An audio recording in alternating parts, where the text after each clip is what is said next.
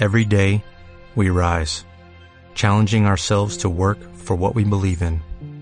At U.S. Border Patrol, protecting our borders is more than a job. It's a calling. Agents answer the call, working together to keep our country and communities safe.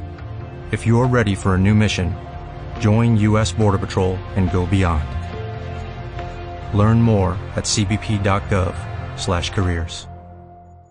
Capítulo 12. Oh, pero qué amable sois. exclamó Zed con fingido deleite cuando la mujer colocó frente a él, en el círculo de luz que emitía la alta lámpara, un volumen muy pesado. Ahora ya no me cabe la menor duda. Sois un buen espíritu que ha venido a ayudarme, señora Firkin. La mujer se volvió bruscamente, tímida como una adolescente, y se ruborizó. Es mi trabajo, maese Ribnik. Zed se inclinó hacia ella y bajó la voz hasta convertirla en un susurro juguetón. Prefiero que las mujeres hermosas me llamen Rubén. Cuando las circunstancias requerían que usara un alias, Zed usaba el de Rubén Ribnik, pues le parecía un nombre muy elegante. En una vida sencilla como la suya de vez en cuando le asaltaba el impulso de ser extravagante. Zed consideraba que divertirse era esencial para conservar el equilibrio. Algo tan simple como usar el nombre de Rubén Ribnik satisfacía esa necesidad. La mujer parpadeó. No se daba cuenta de que Zed flirteaba. Al mago le sorprendió, pues se trataba de una mujer bonita y suponía que habría tenido pretendientes ardientes toda la vida. Zed tuvo que explicarse. Por esa razón, señora Firkin, preferiría que me llamaseis Rubén. En un primer momento ella no reaccionó, pero luego Zed vio en sus ojos castaño oscuro que establecía conexiones, y una risita nerviosa resonó en la sala larga. Algunas personas sentadas en las otras mesas alzaron la vista. Zed reparó en que los ojos de un guardia se fijaban en ellos. La señora Firkin se tapó la boca con una mano, y su cara se puso escarlata. Rubén. Llamarlo por su nombre de pila le pareció una travesura y soltó otra risita nerviosa. Antes de inclinarse hacia él miró alrededor. Vedeta. A susurró Zed. Vedeta. Es un nombre precioso. La mujer se marchó apresuradamente riéndose entre dientes. Sus pasos resonaron suavemente en la enorme sala, situada en el piso inferior de los dos que ocupaba la elegante biblioteca de Anderit. Desde donde estaba sentado, Zed había contemplado hacía ya bastante rato la puesta de sol. Las numerosas lámparas bañaban con luz cálida el roble color miel de la sala y proporcionaban iluminación a quienes estaban más interesados en devorar palabras que una buena cena.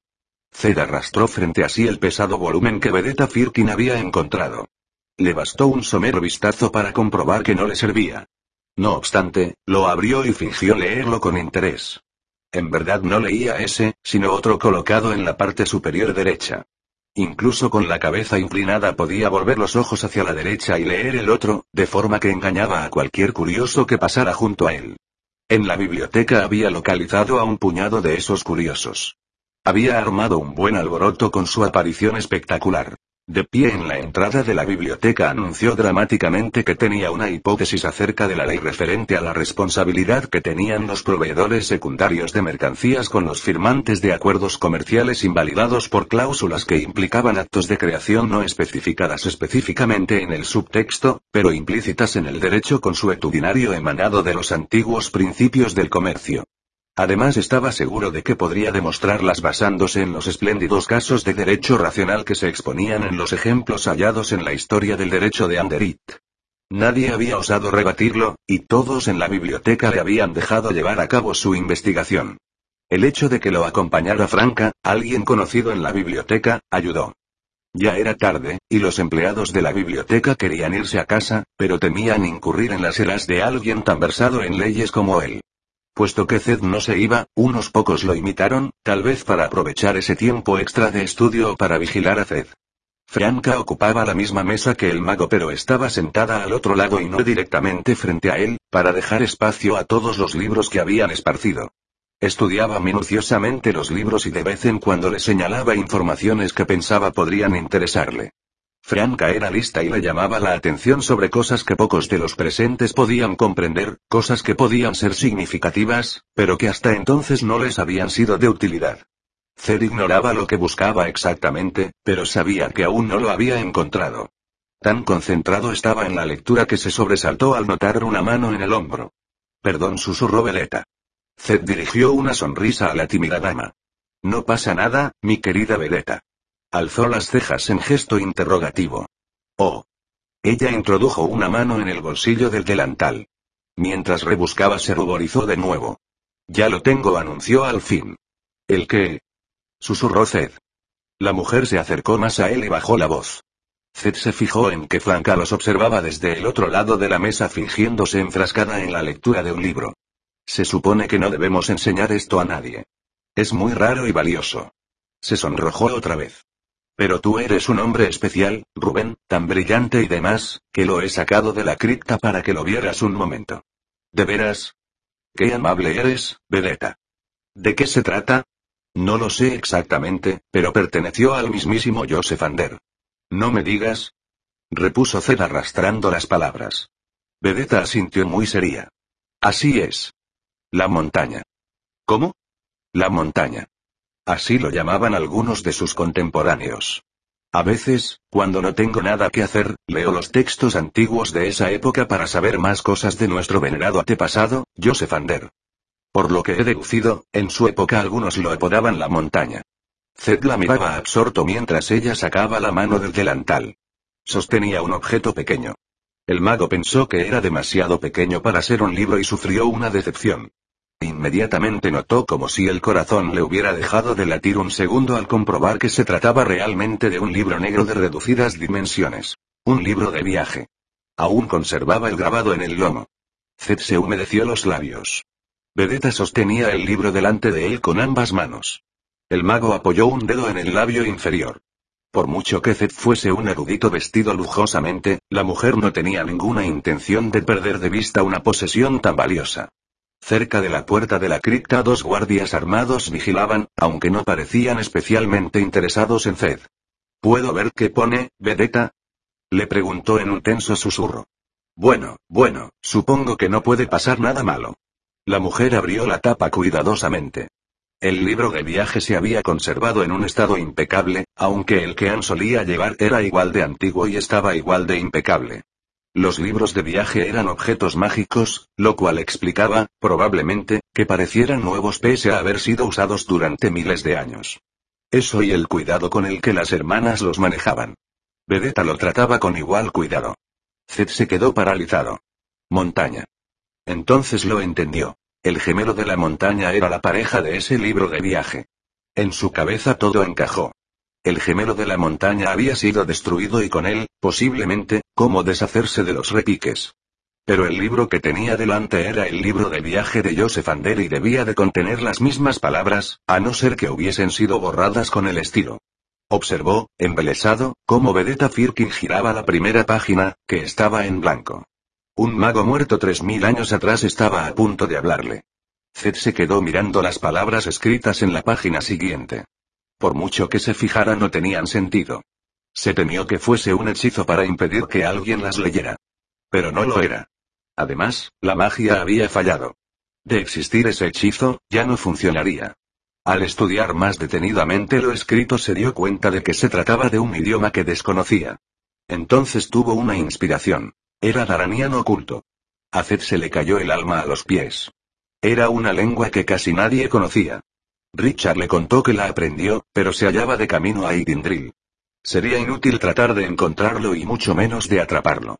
Además, los responsables de la biblioteca no le permitirían llevarse ese libro y, sin magia, Zed no podía hacer nada contra eso.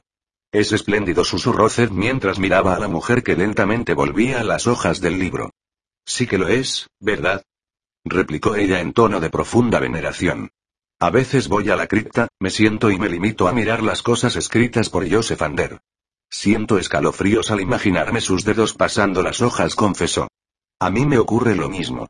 Vedeta se alegró de oírlo. Es una lástima que nadie haya podido traducirlo. Ni siquiera sabemos de qué idioma puede tratarse. Algunos de nuestros estudiosos creen que está escrito en una clave antigua que usaban los magos.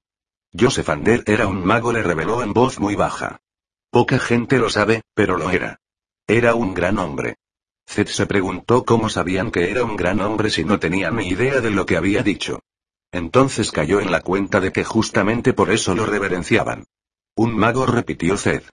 Lo normal sería que un mago quisiera que sus palabras se conocieran. Vedeta se rió tontamente. Oh, tú no sabes nada sobre magos, Rubén. Ellos son así, misteriosos. Supongo que tienes razón, replicó Zed distraídamente mientras buscaba una palabra que pudiera tener significado entre las que pasaban fugazmente ante sus ojos. Fue inútil. Excepto esto de aquí le confesó Vedeta en un susurro casi inaudible, mientras que se aseguraba de que nadie miraba.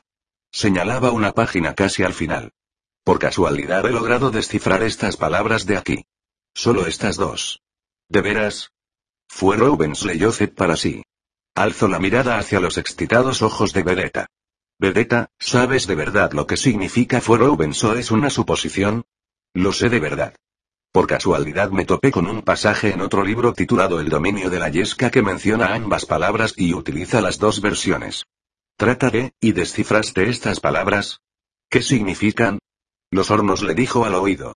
Zed giró la cabeza y clavó la mirada en los ojos oscuros de la mujer. ¿Los hornos? Eso es. Los hornos.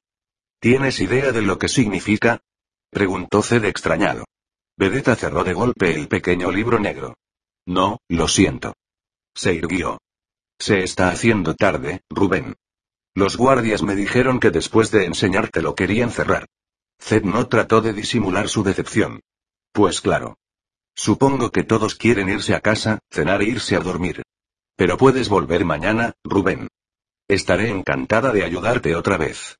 Zed se acariciaba los labios mientras su mente revisaba frenéticamente todo lo que había averiguado ese día, hasta el último detalle, tratando de discernir si algo de todo eso le sería útil. No era probable. ¿Qué? Perdona. ¿Qué has dicho?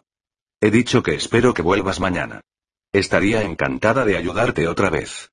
Vedeta sonrió tímidamente. A diferencia de la mayoría de los que vienen aquí, tú eres un desafío. Pocas personas investigan los libros antiguos como tú haces. Es una lástima. Hoy en día la gente no respeta el conocimiento del pasado. No, no lo respetan, confirmó él muy seriamente. Me encantará volver mañana, Vedeta. La mujer volvió a ruborizarse. Quizá, si quieres, podrías venir a mi apartamento y te prepararía algo para comer. Zed sonrió. Me encantaría, Vedeta, y eres realmente muy amable, pero no será posible. He venido con Franca. Ella me hospeda, y tenemos que volver juntos a Fairfield para hablar de la investigación. Mi proyecto, ya sabes. La ley. Lo comprendo, dijo Vedeta mostrándose abatida. Bueno, espero verte mañana. Zed le cogió una manga cuando ella ya daba media vuelta. Vedeta, mañana podría aceptar tu oferta. Si es que mañana aún sigue en pie, claro está. Vedeta resplandecía. Pues claro. Sí, de hecho mañana será mejor. Tendré oportunidad, ¿eh? Bueno, mañana me va bien. Estoy segura de que mañana por la noche mi hija no estará, y podremos cenar los dos solitos. Mi marido murió hace seis años, añadió jugueteando con el cuello del vestido. Era un buen hombre. De eso estoy seguro. Zed se puso en pie y le hizo una profunda reverencia. Mañana por la noche. Ah, y gracias por enseñarme el libro especial de la cripta. Ha sido todo un honor. Buenas noches, Rubén. Vedeta dio media vuelta y se marchó sonriendo de oreja a oreja. Zed la despidió agitando los dedos y dirigiéndole una amplia sonrisa. Tan pronto como la vio desaparecer en la cripta, hizo un gesto a Franca. Vámonos. Franca cerró los libros y se acercó al mago. Zed le ofreció el brazo mientras ascendían juntos por la espléndida escalinata. En la baranda de roble, de casi 30 centímetros de ancho y esculpida con un perfil exquisito, se reflejaba la luz de las lámparas que flanqueaban la escalinata. ¿Has tenido suerte?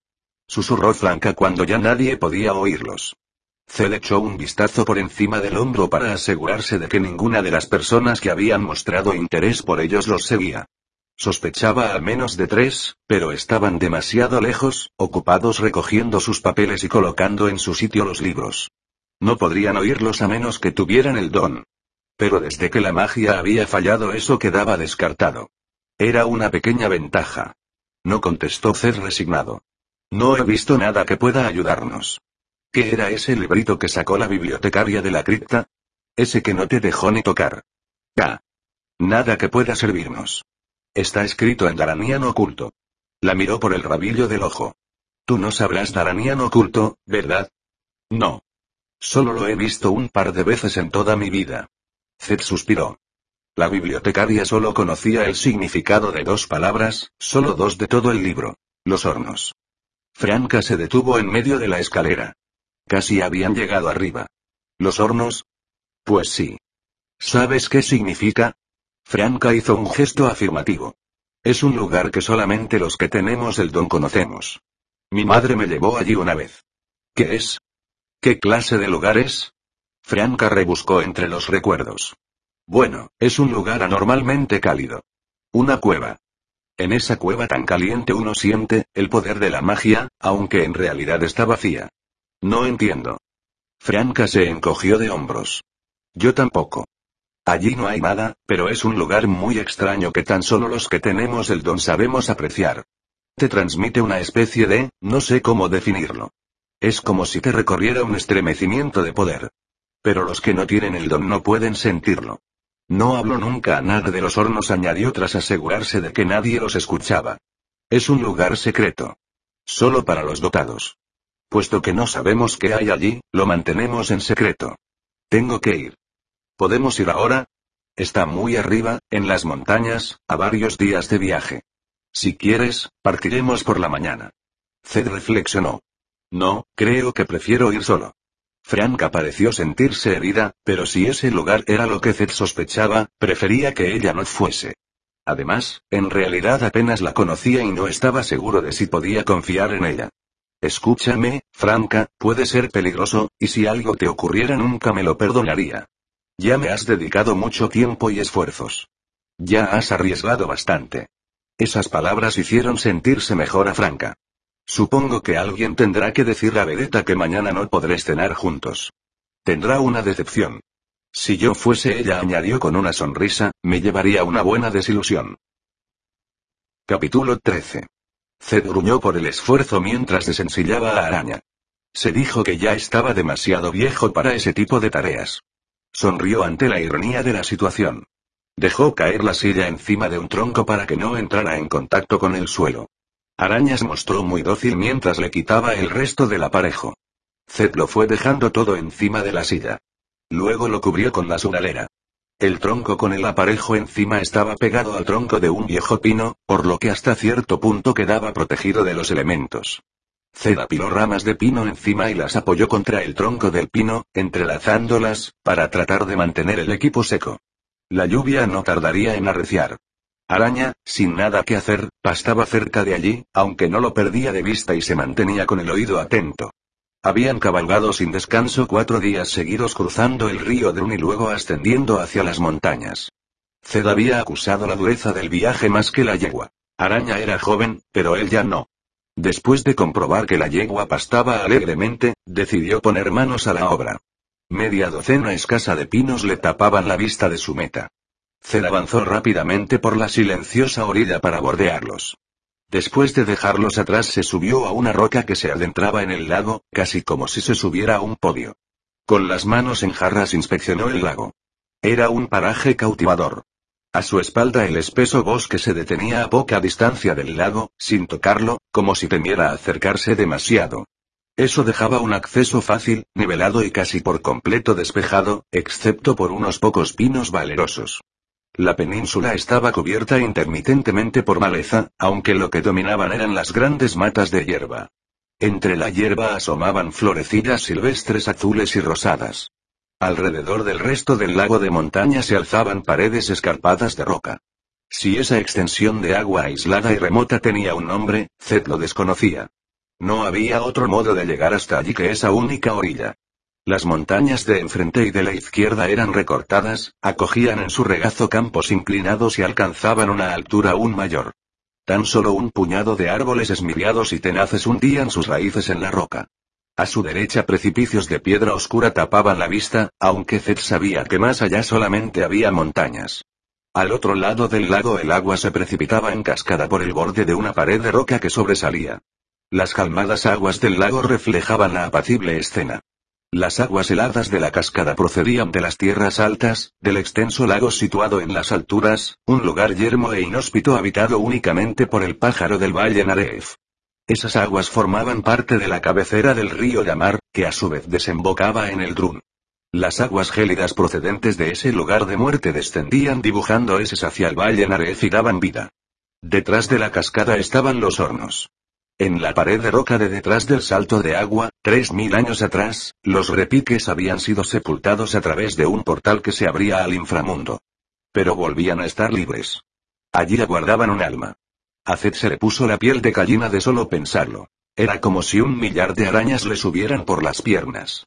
Por enésima vez trató de invocar su don mágico. Trató de convencerse lo mejor que pudo de que esa vez lo conseguiría. Abrió los brazos y los levantó con las palmas hacia arriba, tratando de producir algo de magia. Pero el plácido lago no fue testigo de ninguna manifestación mágica. Las montañas fueron testimonios mudos de su fracaso. Zed suspiró desde lo más profundo de su ser. Se sentía muy solo y muy anciano. Había imaginado cómo sucedería de mil maneras distintas, pero nunca había pensado que iba a morir de ese modo. Esa era la razón por la que no podía permitir que Richard supiera que los repiques andaban sueltos. Richard no habría aceptado lo que Zed se proponía. Richard le habría impedido cumplir con su deber. El mago alejó de sí esa melancolía que lo oprimía e inspeccionó el lago con la mirada. Tenía que concentrarse en lo que estaba haciendo o fracasaría, y entonces su sacrificio sería inútil. Si realmente iba a hacerlo, debía actuar correctamente. Zed creía en la satisfacción que reporta el trabajo bien hecho, incluso si se trataba de un trabajo como ese. Mientras estudiaba la escena con ojo avezado se dio cuenta de que lo que en un principio le habían parecido aguas mansas ocultaban algo más. El agua hervía de cosas invisibles que se desplazaban en corrientes acechantes llenas de mala intención. El agua hervía de repiques de la muerte. Zed observó de nuevo la cascada. Detrás de ella distinguía apenas las fauces negras de la cueva. Tenía que llegar allí cruzando el lago, cruzando las aguas en las que se agitaban los repiques. sí. Gritó abriendo los brazos. He venido a ofrecerte libremente el alma que anhelas. Mi alma. Te entrego lo que es mío. Las llamas hirvieron en torno a la cortina de agua y la consumieron en grandes gotas de fuego que rugían. Brotaban rodando del lugar llamado los hornos. El fuego tiñó la superficie del lago de color naranja con reflejos de su calor. Por un momento la cascada se convirtió en vapor. Del blanco vapor manaban volutas de humo negro como la noche que se enlazaban para formar una columna siniestra que señalaba las fauces de la muerte. Se oyó un repique límpido que resona en las montañas. Era la respuesta de Sentrosí. La respuesta era sí. Reechani. Gritó hacia el agua que tenía delante. Pasi. Gritó hacia el aire que lo rodeaba. Dejadme pasar. He venido a entregaros mi alma a todos. El agua se arremolinó y giró como si un banco de peces se hubiera congregado en la orilla ante Zed. El agua misma parecía viva, anhelante, hambrienta. Zed se dijo que seguramente era así. Notaba el aire denso a su alrededor que le presionaba, animándolo a moverse.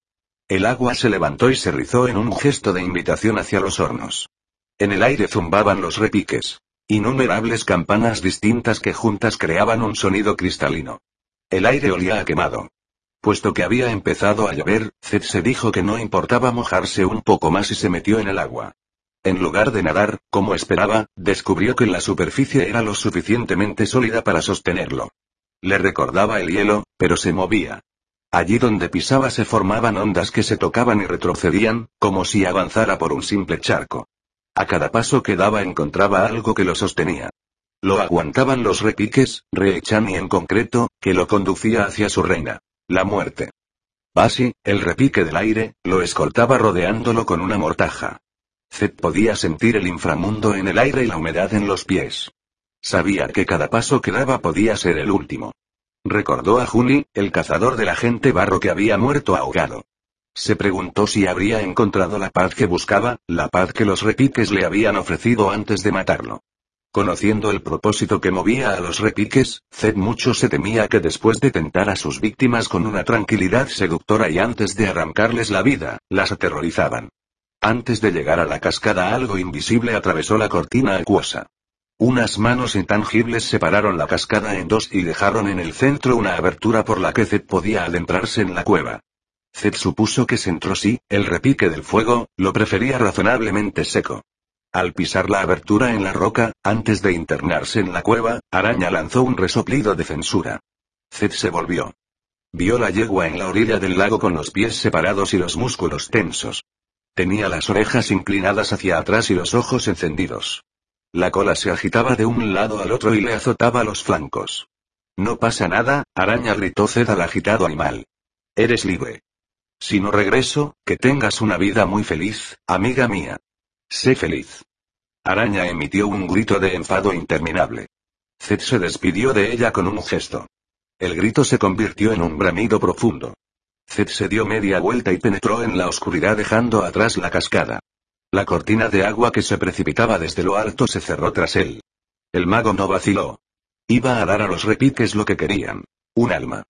Intentaría hacerlo sin dejarse la piel, aunque sin magia tenía pocas esperanzas de lograr lo que se proponía y salir con vida. Por ser primer mago conocía el problema al que se enfrentaba. Los repiques necesitaban un alma para permanecer en el mundo de los vivos. De ese modo habían sido conjurados. Y no solo eso, sino que necesitaban un alma en concreto. El alma que les había sido prometida. Pero los repiques eran seres del inframundo y además sin alma, por lo que probablemente no comprendían lo que significaba tener un alma ni tampoco la naturaleza del alma que les había sido prometida. Naturalmente se aplicaban determinados preceptos intrínsecos, pero más allá de eso los repiques se encontraban en un mundo que les resultaba extraño. Esa ignorancia era la única esperanza de Zed. Debido al estrecho parentesco que lo unía a Richard y a que indirectamente, a través de su hija, Zed le había dado la vida, sus almas compartían lazos etéreos. Del mismo modo que existía una relación física, también existía una relación anímica. Del mismo modo que compartían algunos rasgos físicos, por ejemplo la forma de la boca, también sus almas presentaban rasgos comunes. No obstante, cada alma era única e individual, y justamente en eso radicaba el peligro. Zed esperaba que los repiques confundieran su alma con el alma que necesitaban, que la tomaran y que, en último término, por tratarse del alma equivocada, se atragantaran con ella. En sentido figurado, naturalmente. Esa era su única esperanza. No se le ocurría otra forma de detener a los repiques. Cada día que pasaba, la amenaza que pesaba sobre el mundo de los vivos era más grave. Cada día morían personas. Cada día la magia era más débil. Por mucho que deseara seguir viviendo, a Zed no se le ocurría nada más que sacrificar su vida para acabar con los repiques antes de que fuera demasiado tarde. Cuando los repiques se abrieran al alma que les había sido prometida, serían vulnerables. Zed esperaba que su alma rompiera el flujo del hechizo que les había permitido entrar en el mundo de los vivos. No era una esperanza vana, pues Zed era mago. De hecho era un enfoque razonado. Discutible, pero razonado. Zed sabía que, como mínimo, lo que se proponía perturbaría el hechizo hasta cierto punto. Era como si se dispusiera a lanzar una flecha a un animal con la intención de matarlo o, si fallaba, al menos herirlo. Lo que ignoraba era lo que le ocurriría a él, aunque no se las prometía muy felices. Lo más razonable era pensar que si los repiques no le arrancaban el alma y, por tanto, lo mataban, de todos modos se enfurecerían y se vengarían de él. Zed sonrió. El otro plato de la balanza era que por fin volvería a ver a su amada Erilyn en el mundo de los espíritus, donde sabía que su alma lo estaba esperando. Dentro de la cueva el calor era agobiante. Las paredes giraban lentamente, caían y se retorcían en fuego líquido. Zed estaba en el interior de la bestia.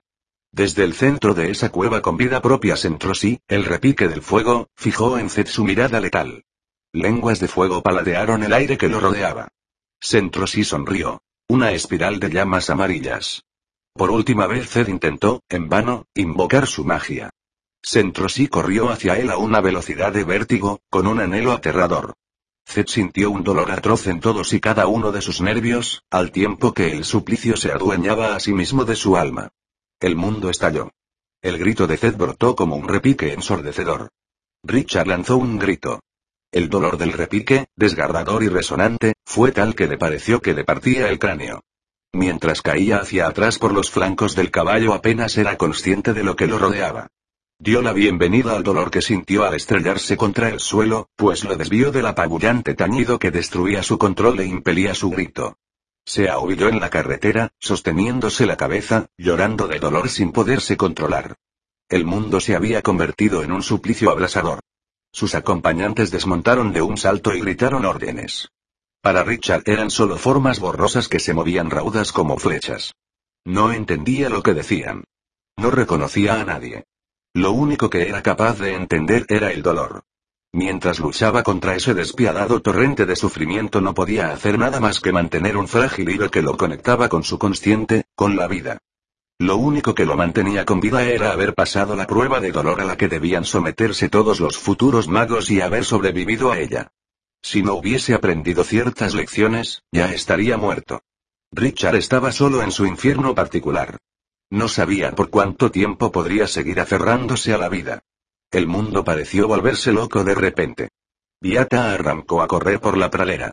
Corría para salvar la vida. El terror la inundaba. Turner ya no gritaba. Mientras duró había sido horrible, pero solamente había durado unos segundos. Basta. Gritó con toda la fuerza de sus pulmones. Basta. ¿Os habéis vuelto locos? Basta. En el aire todavía resonaba el sonido del Domini Dirch. El grave tañido había levantado polvo de la hierba, por lo que parecía como si el suelo a su alrededor humeara. Temblaba y formaba pequeñas bolas con la tierra. Incluso había derribado un pequeño árbol solitario plantado por el último escuadrón. El mundo entero vibró con un zumbido espectral. A Viata se le escapaban las lágrimas mientras corría a toda prisa por la pradera, gritándoles que dejaran de tocar la campana. Turner iba en cabeza. Era el explorador de una patrulla rutinaria para comprobar que el área frente al dominio Dirch estuviera despejada. El grito de Turner había cesado pocos segundos después de que el dominio Dirch sonara, pero el dolor y el horror que transmitía aún resonaba en la cabeza de la muchacha.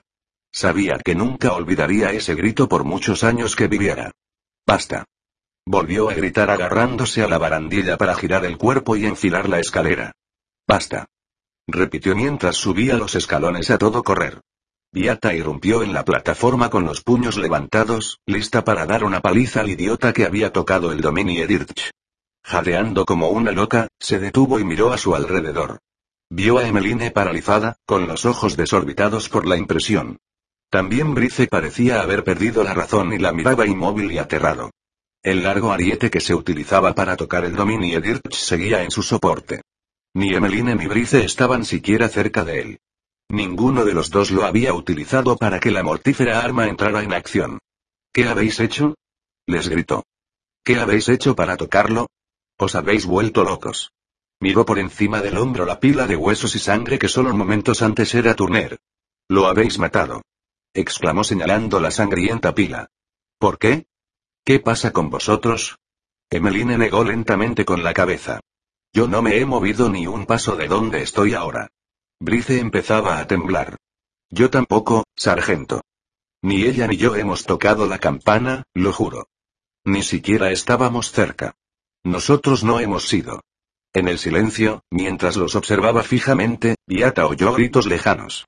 Miró la llanura en dirección al siguiente dominio Dirch. Distinguió gente corriendo de un lado a otro, como si el mundo se hubiera vuelto loco de repente. Giró sobre sí misma y miró en dirección contraria. Vio lo mismo. Personas corriendo y gritando. Viata se protegió los ojos del sol y trató de ver más lejos. Vio los restos de dos soldados frente a la campana. Stelle Ruffin y la cabo Marie Faubel llegaron a lo que quedaba de Turner. Stelle comenzó a gritar agarrándose el pelo, mientras que Marie se volvió y vomitó. Viata actuaba conforme al entrenamiento recibido. Ese era el procedimiento. Se decía que se había hecho así desde milenios atrás. Cada escuadrón a cargo de un dominio Dirch enviaba una patrulla al mismo tiempo para explorar la zona. De ese modo, si algo o alguien merodeaba por allí, era imposible que evitara a un soldado y se escondiera en otra parte. No había sido solo el suyo.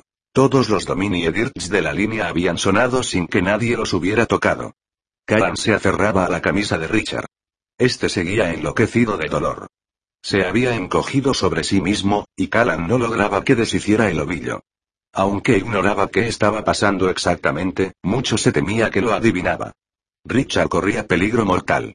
Lo había oído gritar y luego lo había visto caerse del caballo y darse contra el suelo. Lo que no sabía era por qué. Su primer pensamiento fue que había sido alcanzado por una flecha. Se aterró al pensar que la flecha de un asesino lo había matado, pero no vio sangre. Conteniendo las emociones hizo un rápido examen inicial en busca de sangre, pero Richard no tenía ninguna herida. Karan alzó la vista y vio que un millar de soldados daranianos se desplegaban a su alrededor. En el mismo instante en que Richard gritó y cayó del caballo, se pusieron en acción sin que Callan se lo ordenara. En un abrir y cerrar de ojos los soldados empuñaban espadas, blandían hachas que hasta entonces colgaban del cinto y alzaban lanzas. En el perímetro que los rodeaba, los hombres pasaron rápidamente una pierna por encima del cuello de sus caballos y desmontaron de un brinco, empuñando sus armas y listos para el combate. Otros soldados cerraban filas y formaban el siguiente círculo de protección con las monturas vueltas hacia afuera, listos para la carga. Y las tropas que constituían la periferia de esa fuerza de élite habían partido al galope en busca de los atacantes y para limpiar la zona de enemigos. Karan se había pasado media vida entre soldados y sabía mucho acerca de tropas de combate. Por su reacción supo que realmente eran una fuerza de élite. No fue necesario que diera ninguna orden. Los soldados ejecutaban las maniobras defensivas que ella esperaba, y lo hacían más rápidamente que si hubiesen aguardado sus instrucciones. Alrededor de Richard y de ella misma los maestros de armas Bakata humana formaban un pequeño círculo con las espadas desenvainadas y prestas. Tanto si Richard había sido atacado por una flecha, un dardo u otra cosa, los hombres que lo protegían no iban a permitir que su lorral sufriera un segundo ataque. Rápidamente formaron un muro impenetrable a su alrededor. En medio del aturdimiento provocado por la súbita confusión que reinaba a su alrededor, Karan se inquietó al pensar que Kara se enfurecería si permitían que a Richard le pasara algo malo. Después de todo, Karan le había prometido que lo protegería con su vida, como si fuese necesario prometérselo. Duchaiyu se abrió paso entre sus maestros de armas y se agachó al otro lado de Richard. Llevaba una cantimplora y tela para vendar heridas. ¿Has encontrado la herida? No dijo Callan sin dejar de buscar. Presionó con una mano la sien de Richard. Era como cuando Richard contrajo la plaga. Estaba fuera de sí por la fiebre y ni siquiera sabía dónde se encontraba. Por cómo gritó y cayó del caballo, no podía ser una enfermedad, pero ardía de fiebre. Duchaidu le pasó un paño húmedo por la cara. Karan vio arrugas de preocupación en el rostro de la chamán. Ella continuó examinando a Richard, tratando de descubrir si lo había alcanzado un dardo o tal vez un lance de ballesta. Richard temblaba y sufría leves convulsiones. Karan buscaba frenéticamente. Lo puso de lado para examinarle la espalda y encontrar la herida. Trataba de concentrarse en lo que estaba haciendo y no pensar en lo preocupada que estaba, o la impresión la paralizaría. Cuando Callan lo tendió de nuevo de espaldas, Duchaidu acarició la cara de Richard. Era como si no creyera necesario buscar una herida. La guía espiritual de los Bakata humanas se inclinó hacia adelante e inició un canto en voz muy baja con palabras que Callan no comprendía. No encuentro nada, admitió Callan al fin, exasperada. Ni lo encontrarás, repuso Duchaidu con voz distante. ¿Por qué? La chamán de los Bakata humana murmuraba palabras de cariño a Richard. Aunque Callan no comprendía su significado literal, sí entendía la emoción que contenían. No es una herida de este mundo, explicó Duchaiyu. Callan echó un vistazo a los soldados que los rodeaban y puso las manos sobre el pecho de Richard en gesto protector. ¿Qué significa eso? Duchaiyu le apartó gentilmente las manos. Es una herida del espíritu. Del alma. Deja que yo me ocupe. Callan presionó tiernamente con una mano el rostro de Richard. ¿Cómo lo sabes? Preguntó a Duchaiyu. ¿Cómo puedes estar segura? Soy una guía espiritual. Sé reconocer estas cosas. ¿Solo porque, has encontrado alguna herida? Karan guardó silencio unos instantes y reconsideró sus propios sentimientos. ¿Sabes cómo podemos ayudarlo? Preguntó al fin. Esto queda más allá de tus capacidades. Duchaiyu inclinó la cabeza coronada por una mata de pelo oscuro y presionó con las manos el pecho de Richard. Déjame que lo haga yo o nuestro esposo morirá, murmuró. Karan se sentó sobre los talones y contempló a la guía espiritual de los Bakata humana que, con la cabeza gacha y las manos encima de Richard, cerraba los ojos como para entrar en una especie de trance. Susurraba palabras más para sí misma que para los demás. Temblaba y los brazos se le agitaban. Contrajo la cara de dolor. De repente se derrumbó hacia atrás y rompió la conexión. Karan la cogió en sus brazos para evitar que cayera. ¿Estás bien? Duchaidu asintió. Mi poder. Ha funcionado. Lo he recuperado. Karan miraba alternativamente a Duchaidu y a Richard. Este parecía más calmado. ¿Qué has hecho? ¿Qué ha ocurrido? Algo trataba de llevarse su espíritu. Yo he utilizado mi capacidad para anular ese poder y evitar que la muerte se lo llevara. ¿Has recuperado tu poder? Karan vacilaba. ¿Cómo es posible? No lo sé.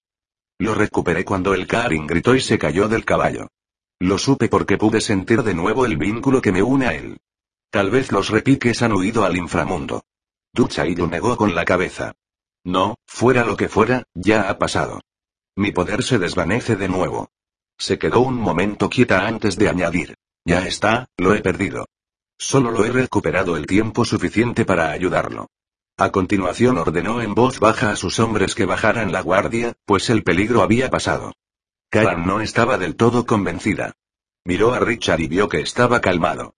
Su respiración se normalizaba. De repente el joven abrió los ojos y tuvo que entrecerrarlos para protegerse de la luz. Duchaillo se inclinó sobre él y le pasó el paño húmedo por la frente para limpiarle el sudor. Ahora ya estás bien, esposo mío dijo. Duchaillo, ¿cuántas veces tengo que decirte que yo no soy tu esposo? Masculló él. Estás interpretando mal las leyes antiguas. Duchaillo sonrió a Kalan. ¿Lo ves? Ya está mejor. Gracias a los buenos espíritus que estabas aquí, Duchaillo susurró Kalan. Eso díselo a él cuando vuelva a quejarse. Kalan no pudo evitar sonreír ante la frustración que Duchaillo despertaba en Richard y por el alivio de que realmente su amado estuviese mejor. De pronto sintió deseos de echarse a llorar, pero se contuvo. Richard, ¿estás bien?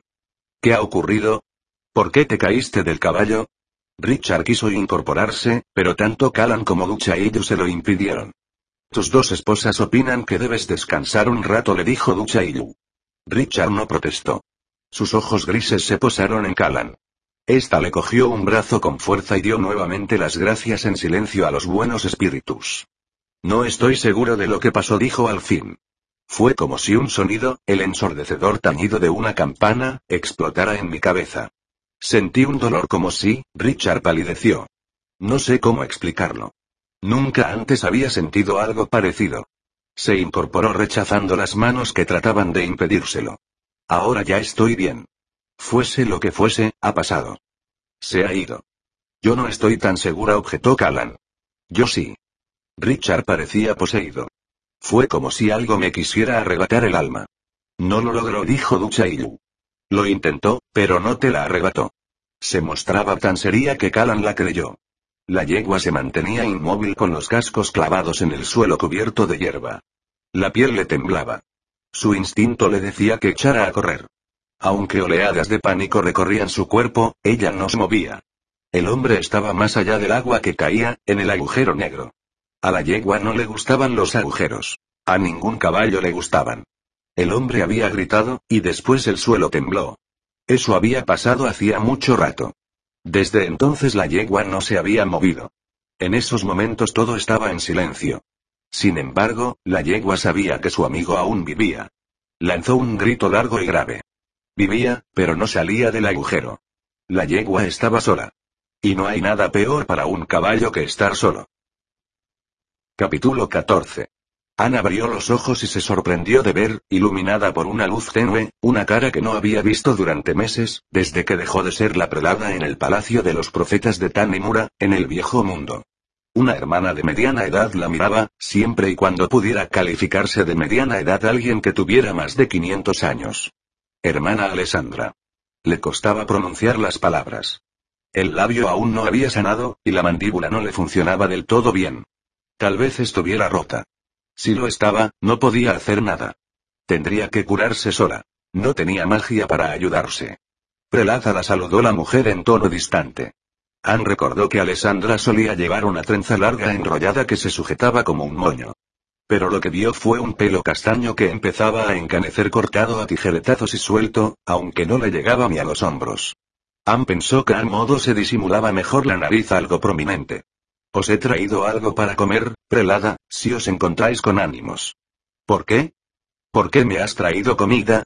Su excelencia quiere que os alimentéis. ¿Por qué tú? La mujer sonrió apenas. Porque no os gusto, prelada. Anne se esforzó por poner cara de pocos amigos, pero la tenía tan hinchada que no sabía si lo había conseguido. A decir verdad, hermana Alessandra, te amo del mismo modo que amo a todos los hijos del Creador. Simplemente detesto tus acciones, detesto que hayas entregado tu alma al innombrable. Al custodio del inframundo la corrigió Alessandra con una sonrisa más amplia. Así pues, ¿amáis a una mujer que es una hermana de las tinieblas? Ann giró la cara, aunque el olor del cuenco humeante era muy tentador. No le apetecía conversar con una hermana caída. Las esposas y las cadenas le impedían comer sola, pero se negaba categóricamente a aceptar ayuda de las hermanas que le habían mentido y traicionado, aunque ella les ofrecía la libertad. Ese día la habían alimentado diferentes soldados, que detestaban hacerlo. Por lo visto, tanto les desagradaba alimentar a una anciana que ese deber había recaído en la hermana Alessandra. La hermana acercó una cucharada de sopa a la boca de Anne. Tomad un poco. La he preparado yo misma. ¿Por qué? Porque he pensado que os gustaría. ¿Te has aburrido ya de arrancar las patas a las hormigas, hermana? Vaya, vaya, prelada, pero qué buena memoria tenéis. No hago eso desde que era una niña recién llegada al palacio de los profetas. Si mal no recuerdo, fuisteis vos quien me convenció de que dejara de hacerlo y que reconociera que me sentía triste por haber abandonado mi hogar. Tomad un poco. Probadla, por favor. Anne se sorprendió de que Alessandra le pidiera algo por favor. Abrió la boca. Aunque comer le dolía, la falta de alimento la estaba debilitando. Podría haberse negado a comer o hacer algo para provocar que la mataran, pero tenía una misión y, por tanto, una razón para vivir. No está mal, hermana Alessandra, nada mal. Alessandra esbozó una sonrisa que parecía de orgullo. Ya os lo dije. Tomad un poco más. Ann comía lentamente tratando de masticar muy suavemente las verduras del caldo para no hacerse más daño en la mandíbula. Los pedazos de carne eran más duros y se los tragaba enteros, por miedo a que la mandíbula no se le curara. Creo que os va a quedar una cicatriz en los labios. Mis amantes se desilusionarán si mi belleza se echa a perder. La hermana Alessandra rió. No fue una risa dura ni cínica, sino una risa cantarina de diversión verdadera.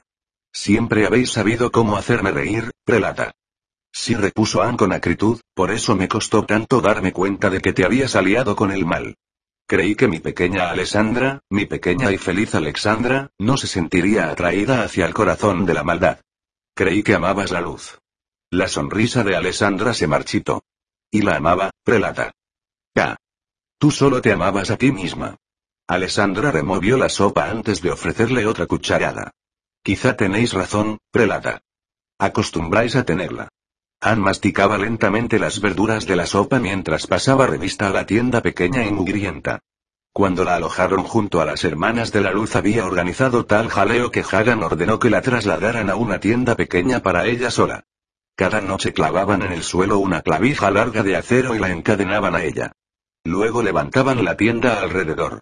Por la mañana, cuando se preparaban para ponerse en marcha, la metían en una burda caja de madera que cerraban asegurándola con un perno o un cerrojo. Ann no estaba segura de qué era, pues ella estaba dentro cuando la abrían y la cerraban. Luego cargaban la caja con ella dentro en un carro sin ventanas ni ventilación. Lo sabía porque atisbaba por una rendija de la tapa que no ajustaba del todo bien. Cuando se detenían a pernoctar, finalmente la sacaban de allí y una de las hermanas la escoltaba hasta las letrinas antes de que la ataran al suelo y levantaran la tienda. Si durante el día tenía una necesidad, no tenía elección. Lo esperaba o se lo hacía encima. De vez en cuando nos molestaban en levantar la tienda y la dejaban amarrada al suelo como a un perro. Ann había tomado gusto a su pequeña tienda y se alegraba cuando la levantaban a su alrededor. Ese era su refugio privado, donde estirar las piernas y los brazos agarrotados, tumbarse y rezar. La prelada tragó la cucharada de sopa y preguntó. ¿Y bien? ¿Te ha dicho Hagan que hagas algo más aparte de darme de comer? Tal vez propinarme una paliza para que se divierta él o tú. No. Solo alimentados. Por lo que sé, aún no ha decidido qué hará con vos, pero mientras tanto os quiere mantener viva por si le sois útil algún día. Ann miró a Alessandra remover el cuenco de sopa. No puede penetrar en tu mente. Lo sabes, ¿verdad? Ahora no puede. ¿Por qué decís eso? Los repiques andan sueltos. Alessandra dejó de remover la sopa. Eso he oído. Nuevamente la cuchara comenzó a dar vueltas. Son solo rumores. Ann rebulló para tratar de ponerse más cómoda sobre el suelo duro. Era extraño que con semejante relleno natural le molestaran tanto las irregularidades del suelo. Ojalá fuesen solo rumores. ¿Por qué crees que tu magia no funciona? Sí funciona. Me refiero a la magia de Suma. Alessandra bajó la mirada. Bueno, supongo que no he tratado de usarla. Eso es todo. Si lo intentara, funcionaría, de eso no tengo ninguna duda. Pues inténtalo y verás que tengo razón. Alessandra negó con la cabeza. Su excelencia no lo permite, a no ser que él lo pida específicamente. No es prudente desobedecer a su excelencia. Anne se inclinó hacia la hermana. Alessandra, los repiques están sueltos. La magia ha fallado. En nombre de la creación, ¿por qué crees que estoy en este aprieto? Si pudiera usar mi magia, ¿crees que me habría dejado capturar tan fácilmente? Piensa, Alessandra. No eres estúpida. No te comportes como tal. Si una cosa estaba clara sobre Alessandra era que no era ninguna estúpida. Anne no comprendía cómo una mujer inteligente podía dejarse engañar por las promesas del custodio. Seguramente, ni siquiera los inteligentes eran inmunes a las mentiras. Anne no la llamaba hermana, no solo porque era un término de respeto, sino porque usar su nombre de pila le parecía una manera más directa y más íntima de hablar con una mujer a la que Anne conocía desde hacía 500 años y a la que había apreciado. Usar el título de hermana invocaba una conexión con las hermanas de las tinieblas. Alessandra, Hagan ya no puede entrar en tu cabeza. Su poder de caminante de los sueños ha desaparecido, al igual que el mío. La hermana la miraba sin demostrar ninguna emoción. Tal vez su poder funciona en conjunción con el nuestro, incluso a través del nuestro, y aún es capaz de penetrar en la mente de las hermanas de las tinieblas. K. Piensas como una esclava. Si vas a pensar como una esclava, vete. No quiero hablar contigo si eres una esclava como por desgracia son las hermanas de la luz. Alessandra no se mostraba muy dispuesta ni a marcharse ni a poner fin a la discusión. No os creo. Hagan es todopoderoso. Seguramente ahora mismo nos vigila, a través de mis ojos, y yo no me doy cuenta. Ann tuvo que abrir la boca para tragarse la cucharada de sopa que de repente Alessandra le plantó delante de la cara. Masticó lentamente estudiando el rostro de su interlocutora. Podrías regresar a la luz, Alessandra. ¿Qué? Al instante los ojos de la mujer centellearon de ira, que enseguida se convirtió en diversión. Prelada, os habéis vuelto majara. ¿De veras?